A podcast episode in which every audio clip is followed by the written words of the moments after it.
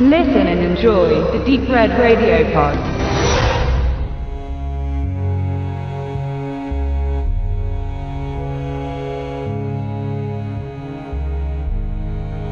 Desierto. Das spanische Wort, und das werden auch Sprachleien schnell erkennen, steht für Wüste. Gleichermaßen bezeichnet man damit aber auch die Einöde oder die Wildnis. Und gerade Wüste und Wildnis passen gut zu Jonas Cuarons Terrorwerk Desierto, tödliche Hetzjagd. Die Wüste als Schauplatz eines Kampfes und die Wildnis in den Herzen der Menschen. Denn die Natur ist nicht wild, sie ist das, was sie ist, Lebensraum für über Jahrhunderte angepasste Pflanzen und Tiere. Der Mensch hingegen, der durch Bildung, Sozialisierung und Zivilisation gereift sein sollte, folgt immer wieder dem Hass. Tiere verspüren keinen Hass, sie reagieren instinktiv, werden nur zum Schutz oder aus Hunger aggressiv.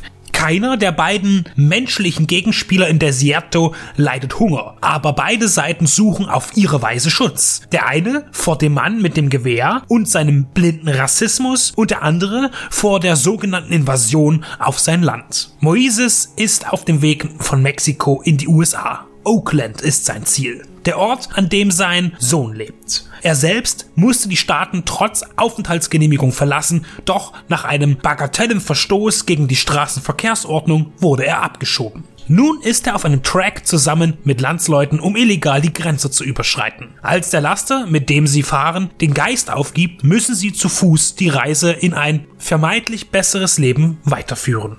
Sie müssen durch eine trockene und von der Sonne unbarmherzig aufgeheizte Einöde und zwar rasch, denn die Wasservorräte sind knapp bemessen und die Grenzpatrouille immer auf der Lauer. Zum Problem wird allerdings etwas ganz anderes. Mit Whisky im Kopf streift Sam zusammen mit seinem Hund durchs Grenzgebiet. Schilder warnen vor Schmugglern und Migranten aus Mexiko. Der Frust sitzt tief in ihm. Ich habe dieses Land mal geliebt. Jetzt nicht mehr, ist eine seiner Aussagen. Zum sozialen Background von Sam erfahren wir nichts, aber er ist ein resignierter Bürger, der mit der aktuellen Politik seines Landes nicht zufrieden ist. Als er bei seiner Rundfahrt in der Wüste die Gruppe Flüchtiger entdeckt, legt er kurzerhand das Gewehr an und beginnt die Jagd auf jene, die seiner Meinung die ehemals geliebte Heimat bedrohen. Mit Spürhut und Flinte scheucht er seine Opfer voran und Moises wird letztlich allein Sam in einem unerbittlichen Duell gegenüberstehen.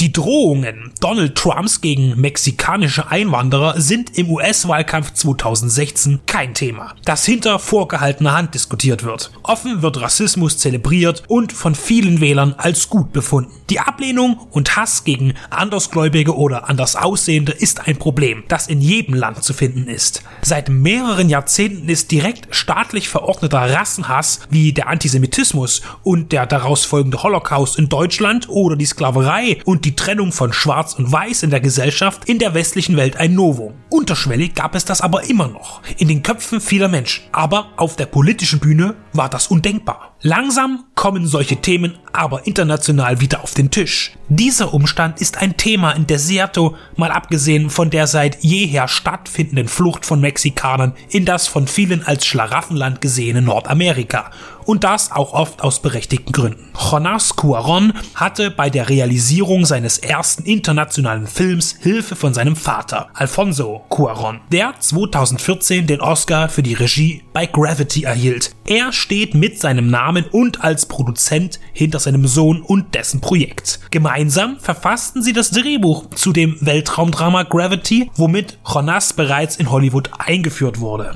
Seine brutale Sicht auf das Geschehen an der Grenze zwischen seinem Geburtsland und dem großen glänzenden Nachbarn steckt voller Wahrheit, Realismus und einer Sicht auf verklärte Vorstellungen. In Jeffrey Dean Morgan fand man einen überzeugend Spielenden, der als Täter am Menschen und als Opfer seines falschen Patriotismus scheitert, denn wenn seine Jagd auch vorerst erfolgreich ist, so schreitet er mit jeder Etappe seines Rachefeldzuges gegen den Eindringling seinem Ende entgegen, seelisch und körperlich. Als Moises ist Gael García Bernal zu sehen. Mit den weiten, bergigen, rar bewachsenen Landschaften im mexikanischen Bundesstaat Baja California hat man eine beeindruckende Kulisse gefunden und auch optisch eindringlich darstellen können. Die gelblich hellen Felsen und sandigen Schluchten oder die grünen Kakteenfelder. Immer sind die Farben kräftig und wirken gegen die blendende Sonne an.